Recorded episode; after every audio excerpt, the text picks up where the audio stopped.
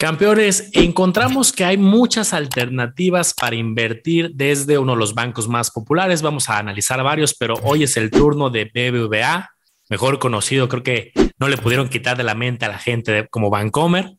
Y encontramos muchos fondos que se pueden invertir desde su aplicación, desde su portal. Yo creo, Mar, que mucha gente ya tiene acceso a este banco y a este portal. Y la pregunta es, ¿qué tal están los rendimientos, las comisiones, de qué va? Y analizar si encontramos algo interesante. Manolo Bancomer, BBVA, el banco más grande en México por mucho. Entonces, estamos hablando de millones y millones de usuarios que abren su aplicación. Más de 30 millones de usuarios tienen la app y les sale ahí. Invierte en fondos de inversión, fondos de deuda. Tal vez no tienen idea qué es eso porque jamás no se dedicaron a eso. Lo abren. Ah, mira, aquí sí me pagan. Déjame lo invierto. Ven que reciben algún pago y oye, qué padre, déjame pongo todo mi dinero ahí porque no está pagando nada el banco. Bienvenidos a Campeones Financieros. Campeones Financieros. Donde Manolo y Omar hablaremos de finanzas. Este episodio está patrocinado por la comunidad privada de Manolo y Omar en Discord, donde vas a encontrar lives mensuales, noticias, reportes de acciones y ETFs, calculadoras privadas y el total acceso para que puedas preguntar lo que gustes a Manolo y Omar. Te invitamos a que te unas. Dejamos los enlaces en la descripción de este episodio.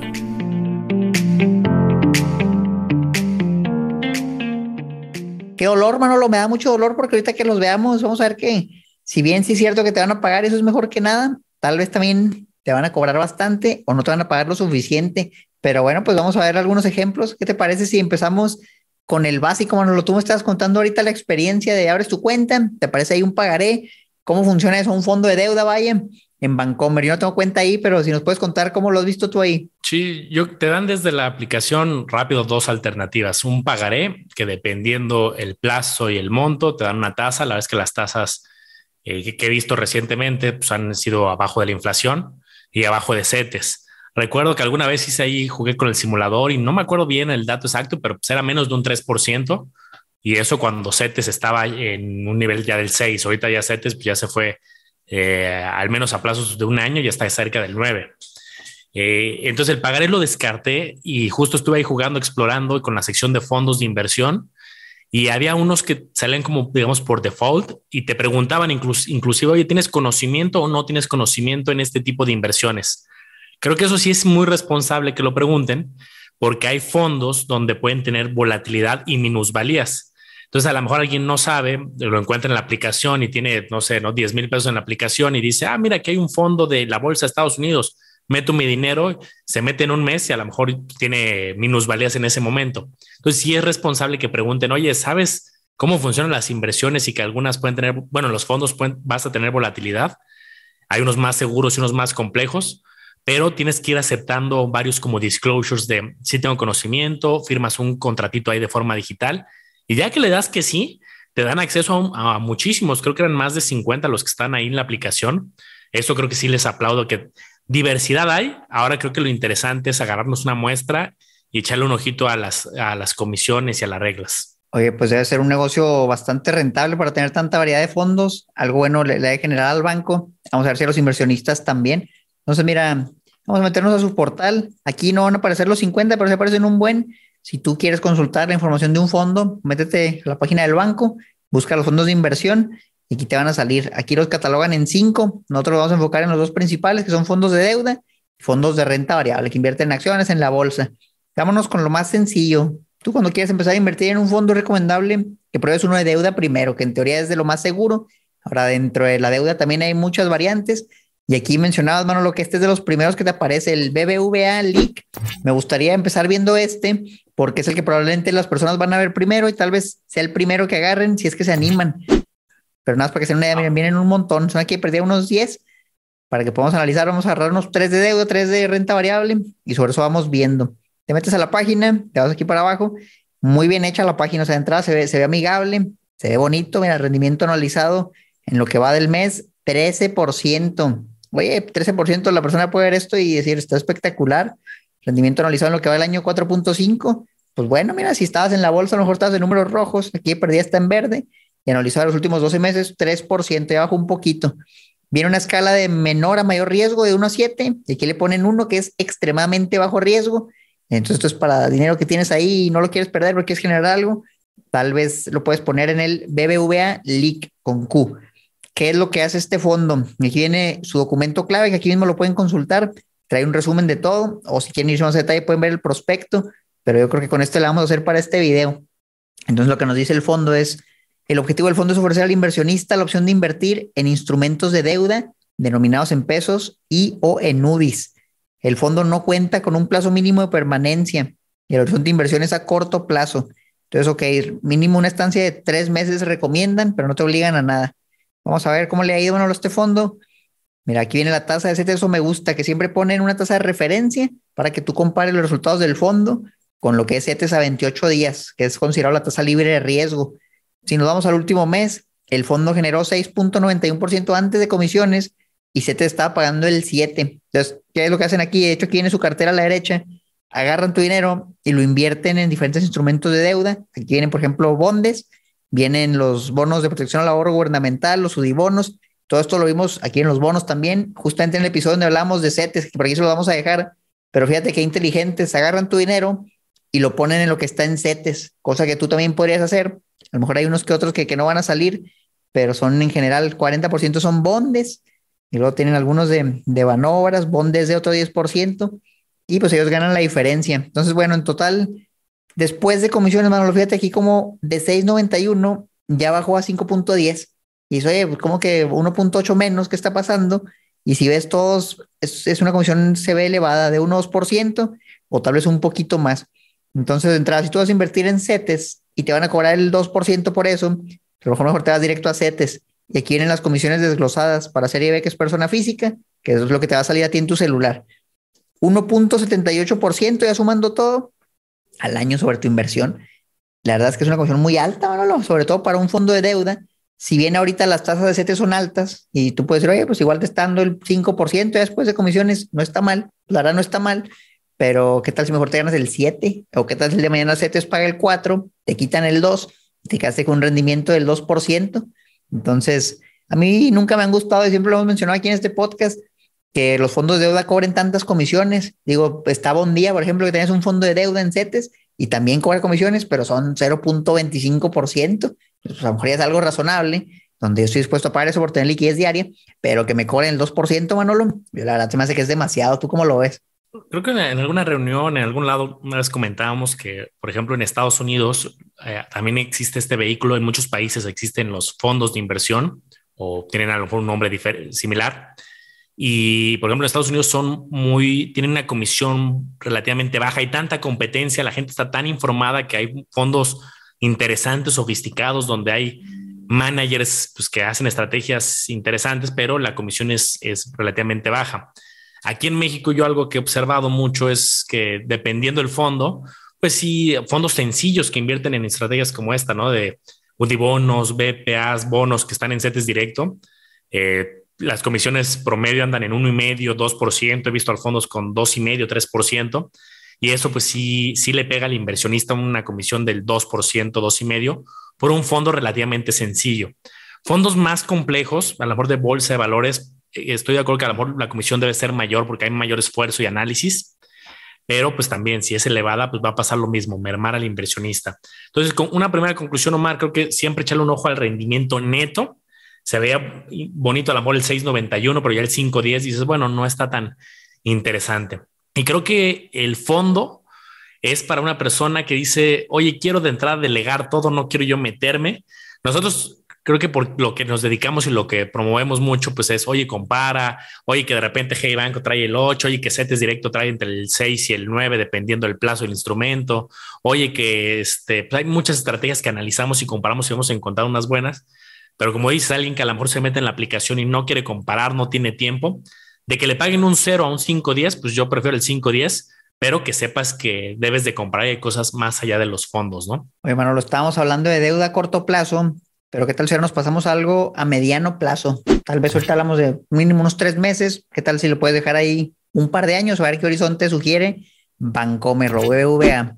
Escala del riesgo, este fondo se llama literal deuda a mediano plazo, BBVA, PZO. Aquí ya te ponen un riesgo de 3 de 7. Ya te ya subió un poquito el riesgo. Entonces lo primero que nos dicen es a mayor plazo, mayor riesgo. Y esto es lógico, ¿no? Tú vas a invertir en un préstamo ¿qué es más probable que te paguen el primer año o que te paguen los primeros 10 años? Yo creo que es más probable que te paguen primero porque en mucho tiempo muchas cosas pueden pasar.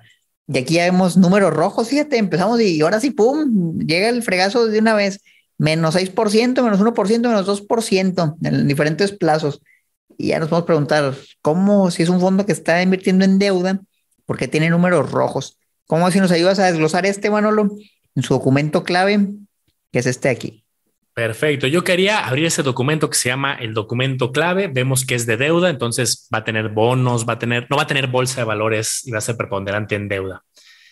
Si yo me voy a ver la tablita que está del lado derecho, pues veo que tiene también instrumentos de mediano plazo. algunos son que se venden en CETES directo, como bonos, como bondes F, bondes D, BPA, Udibono, pero tiene algunos otros que pueden ser de, un plazo de, por ejemplo, corporativos o de algún otro estilo. Por ejemplo, veo G México, Grupo México Transportes, eh, Banco Invex, eh, uno que me llama la atención que se llama aceite. Habrá que ver mercado de deuda nacional, habrá que ver a detalle qué es cada una de estas posiciones, pero son muy chiquitas.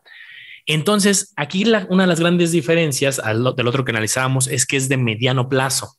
Cuando tú tienes un fondo de deuda de mediano plazo, puede que exista mayor volatilidad, y ahí no lo ponían, incluso en el nivel de riesgo era nivel 3. Me voy a ver los rendimientos pues efectivamente, en los últimos 12 meses, menos 2.18 ya descontando comisiones. Una regla en los fondos es que ellos cobran, cobran comisión por administración. Independientemente que el fondo pague positivo, pague cero, pague negativo, ahí te cobran por administración. Y entonces por eso un fondo que en los últimos 12 meses eh, pagó 0.45 bruto antes de comisiones, menos 2.18 ya descontándolas. Entonces hay que considerar ello, ¿no?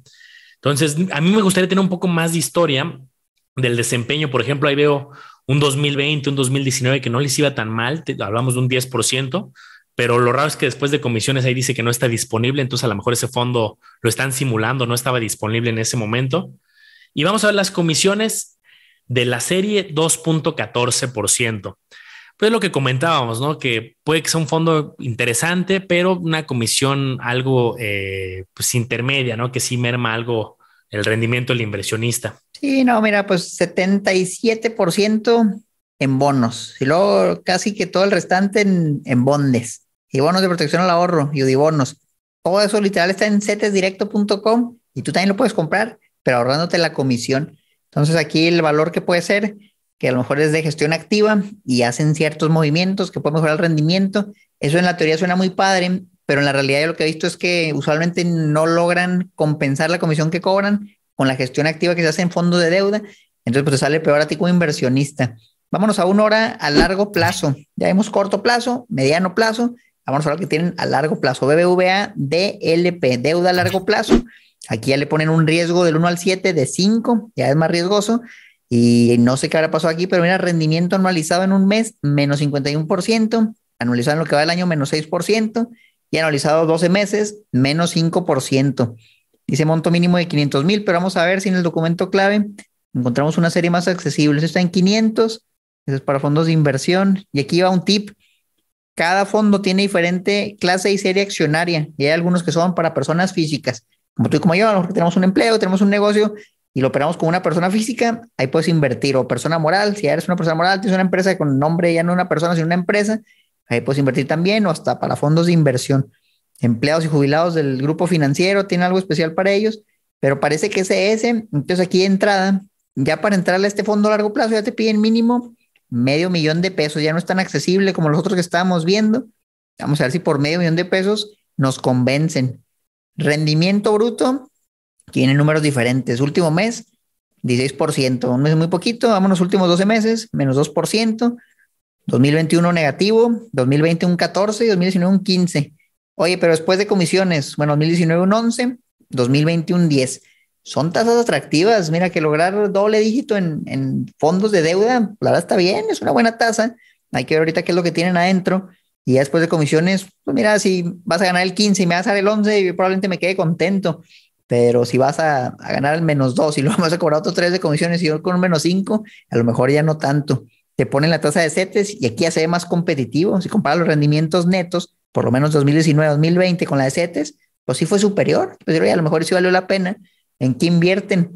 ¿Cómo era 90% en bonos? Fíjate cómo realmente no, no hay mucha variación en lo que están haciendo. Compran bonos y más bonos y más bonos y poquito de lo demás. Y más bonos, bonos de protección al ahorro. Ya estás hablando del 95. Fibra IN, mira, no, hasta Fibra IN salió aquí y ya vienen en posiciones muy pequeñitas. Entonces pusieron prácticamente todo en bonos. Ahora acuérdense que como esto es de gestión activa, esta es la cartera mayo 2022, pero tal vez luego la cambien y a lo mejor lo varían las proporciones. Tienen ciertos rangos dentro de los que pueden estar jugando. Por ahorita está prácticamente en bonos. ¿Qué me dice eso? Que a lo mejor no quieren saber nada de deuda de otras empresas porque la cosa puede que no se ponga tan bien.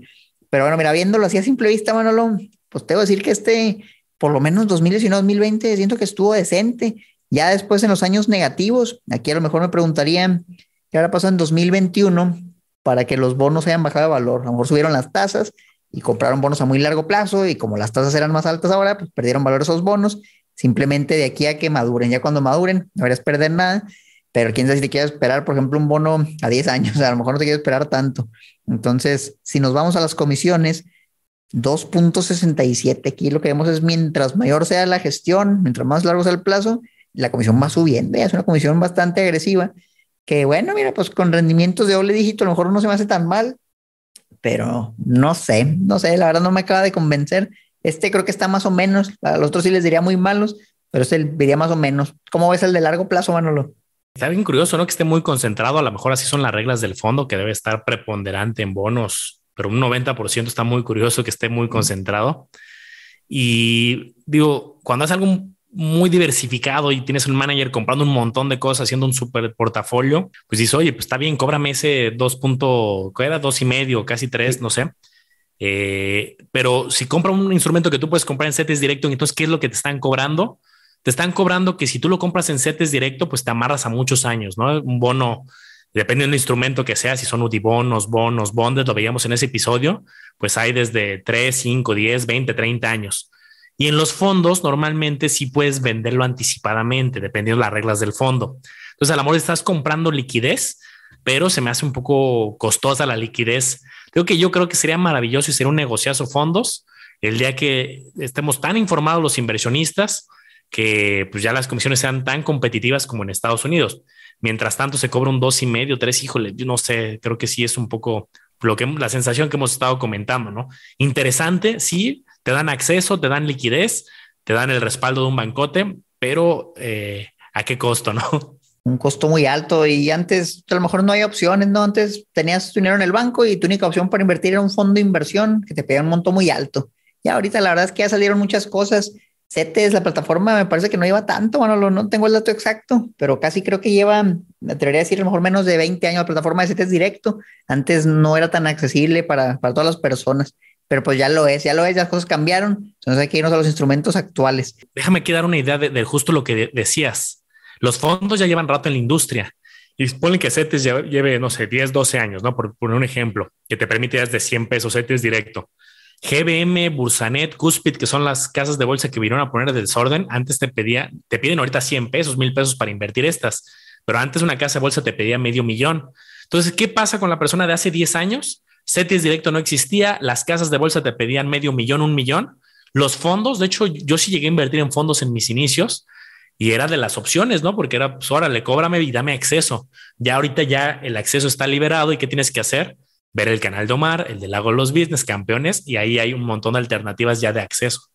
Interesante cómo cambian las cosas en, una década, ¿eh? pues una década no es tanto tiempo. Quién sabe en 10 años qué nos depare.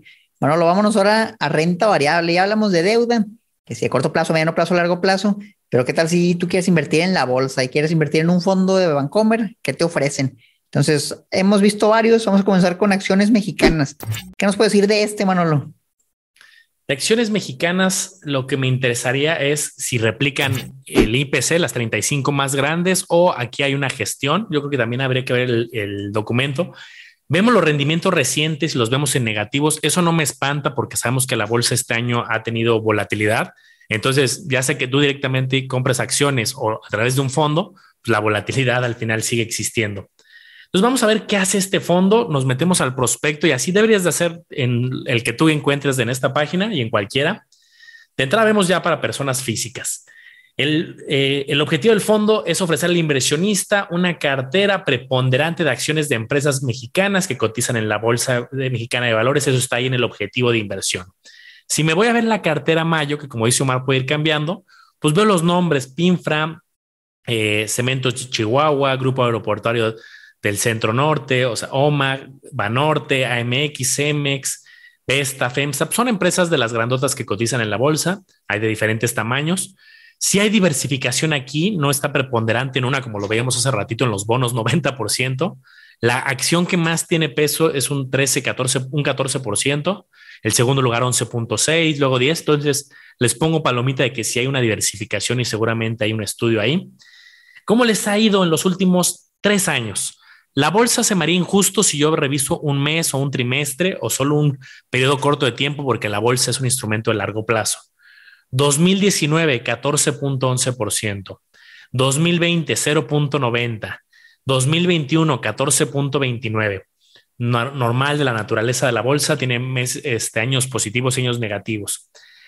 A lo que voy, ¿cuánto cobra de comisión? Y ahorita les voy a decir porque aquí sí me interesan mucho también las comisiones. Si me voy a ver el diferencial entre rendimiento bruto y neto, hay una diferencia importante. En los últimos 12 meses, 3.53 antes de comisiones y menos 0.95 después de comisiones. O sea, borró el positivo que era 3.53, que decías, ay, pues no era bueno, pero tampoco fue tan malo, y lo llevó casi 1% a terreno negativo. ¿A poco te cobra tanto? A ver, vamos a ver las comisiones, Omar, porque sí, sí está 4.17% esta serie. Ahí estuvo el tema creo que buenas intenciones, insisto, diversificación. Obviamente hay que pagar el fondo, obviamente hay un gestor, economistas, managers, analistas. Los sueldos de estas posiciones, estoy seguro que la gran mayoría son, como dirían por ahí, no son, no bajan de los 50 mil pesos. Eh, son sueldos altos seguramente y gente muy estudiada y preparada. Pero cobrar un 4% a un inversionista se me hace elevado. Oye, Manolo, no está siendo muy crítico y muy injusto. Déjame poner tantito mi, eh, mi pantalla, Omar, porque caro comparado con qué. Por ejemplo, ya hemos mencionado en otros episodios, hay un instrumento que se llama NAFTRAC, que este lo adquieres a través de las casas de bolsa y que hace, te da acceso a las 35 empresas más grandes de la bolsa mexicana y te dicen un bajo costo. Oye, pues ¿cuánto es un bajo costo? Eh, voy a ver la comisión y esta, si no mal recuerdo, la comisión está, creo que está aquí arribita, 0.25% anual. Entonces tenemos un fondo que si hace una selección estratégica y te cobra el 4% y otra que invierte en las más grandotas de México 0.25. Oye, estoy de acuerdo que te cobren más de 0.25 porque aquí son las más grandotes y no hay una inteligencia. Cóbrame 0.50, cóbrame un 1, 1.50, órale, va, todavía, este, pero ya empieza a subir y creo que esa es, esa opinión muy, eh, pues muy personal, pero pues yo es en lo que me fijo, ¿no? Oye, mano, lo quisiera comparar. Vamos a ver de perdida 2019, 2020, 2021, el que estás mostrando con el de Vancomer, y vamos a ver si a lo mejor tal vez te cobran más, pero pues tiene un rendimiento mayor. Entonces, mira, por ejemplo, aquí 2021 neto en el de Vancomer 9.41 y tenemos uf, en el NAFTRAC 21%. Entonces, te cobraron más, te cobraron punto 25, 4. Híjole, no, olvídate, pues, estás hablando de pérdida ocho veces más comisiones y ganaste menos de la mitad. Y luego te le quitaste las comisiones, pues te quedaste casi sin nada. Luego, 2020 menos 3.27, NAFTRAC sí salió positivo 1.17 y 2019 4.47. Aquí tuvieron 9.41. Entonces está variado, está variado. Hubo años que, que no lo lograron, hubo años que sí lo lograron. Y yo creo que ese es el, el reto de la gestión activa, Manolo, tratar de vencer a los índices. En este caso, dos años no se pudo, no sé si se pudo. Si tú crees que el fondo va a tener buenos resultados en el futuro porque te gusta lo que está haciendo el, gestor, te gusta la cartera, a lo mejor puedes especular en alguno de ellos, nada más que si tienes un reto muy grande porque entrada para quedar tablas con, con algún índice, pues tienes que sacar para la comisión y luego todavía el excedente se vuelve un reto interesante. Yo creo que es más viable si lo haces por tu cuenta, a lo mejor además un portafolio de acciones, ya por lo menos no tienes la comisión en tu contra, haces que elegir buenas empresas. Pero bueno, vámonos al que sigue, ¿no? porque nos quedan todavía dos fondos.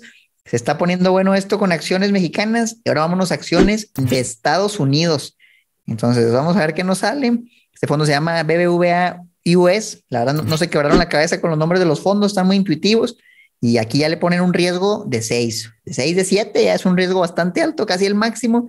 Rendimientos negativos como la bolsa en general, eso para nada descabellado, en lo que va el año menos 18%. Yo creo que es una mezcla entre el S&P 500 y el Nasdaq, Manolo, porque el S&P 500 ya como menos 13, menos 14, este a menos 18, el Nasdaq ya como menos 20 algo, como una mezcla. Ahorita vamos a ver qué tiene adentro. Últimos 12 meses menos 6%. Entonces, a simple vista eso se, se ve razonable con lo que está pasando en la bolsa, pero si nos metemos a las entrañas de este fondo, BBVA US, el fondo tiene el objetivo de ofrecer al inversionista la opción de invertir en el mercado accionario norteamericano. Invertir en acciones, ok, a ver qué es lo que tiene.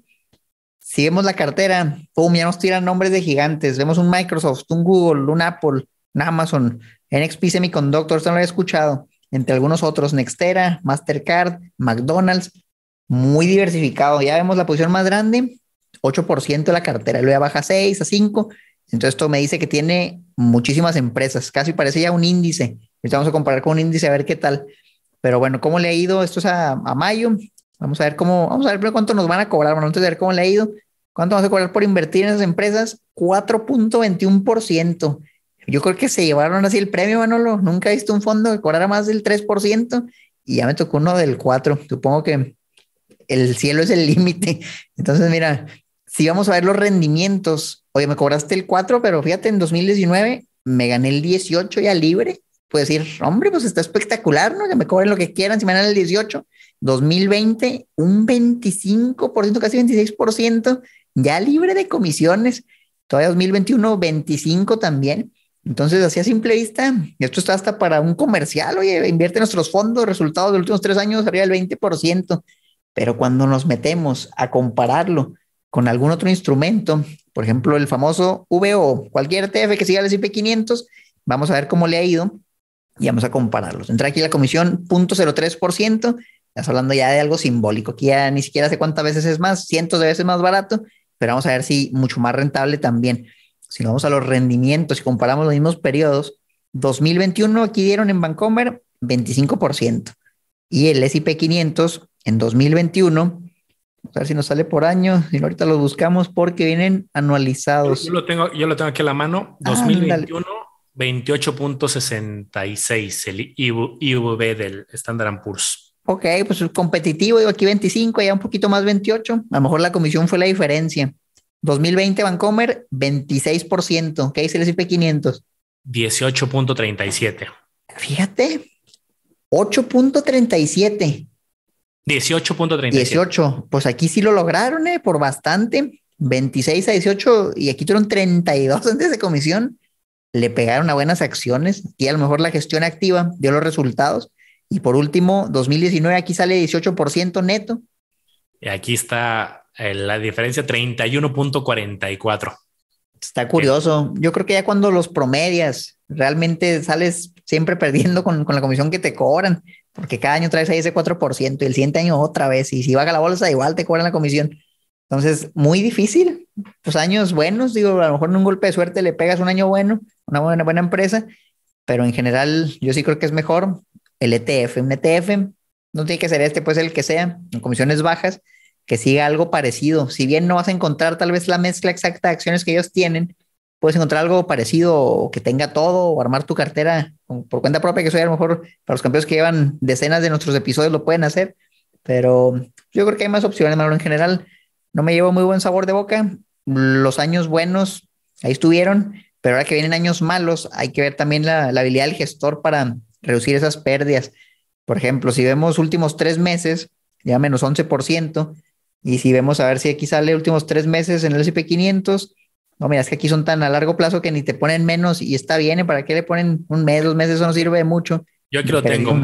Menos 460 en los últimos tres meses. Y aquí menos 11. Sí, pues ahí ya, a lo mejor está más complicado. Pero bueno, bueno, pues nos queda un fondo. ¿Cómo decir? Nos ayudas a entender qué quiere decir fondo acciones Nasdaq. Vamos por otro también que eh, ya desde el Nasdaq nos daba a nosotros un poquito la pista. También le ponen aquí clasificación de riesgo 6. Creo que eso sabe ser un tema natural y normativo que si trae bolsa de valores, pues eso, 5, 6 o 7, ¿no? De, y porque tiene volatilidad y si hay mayores riesgos que hemos comentado. Acumulado el año de este fondo, 24, menos 24.55. O sea, sí es un negativo pues bastante eh, fuerte. Habrá que ahorita ver qué es lo que está pasando. ¿En qué invierte? Invierte, fíjate que esto es un punto a favor que, que le voy a dar eh, al caso de los, fondos de BVA, es que hemos visto otros fondos de otras gestoras que lo que hacen es compran índice, compran ETFs, sea, compran de esos paquetes que los puedes comprar más baratos tú en la casa de bolsa.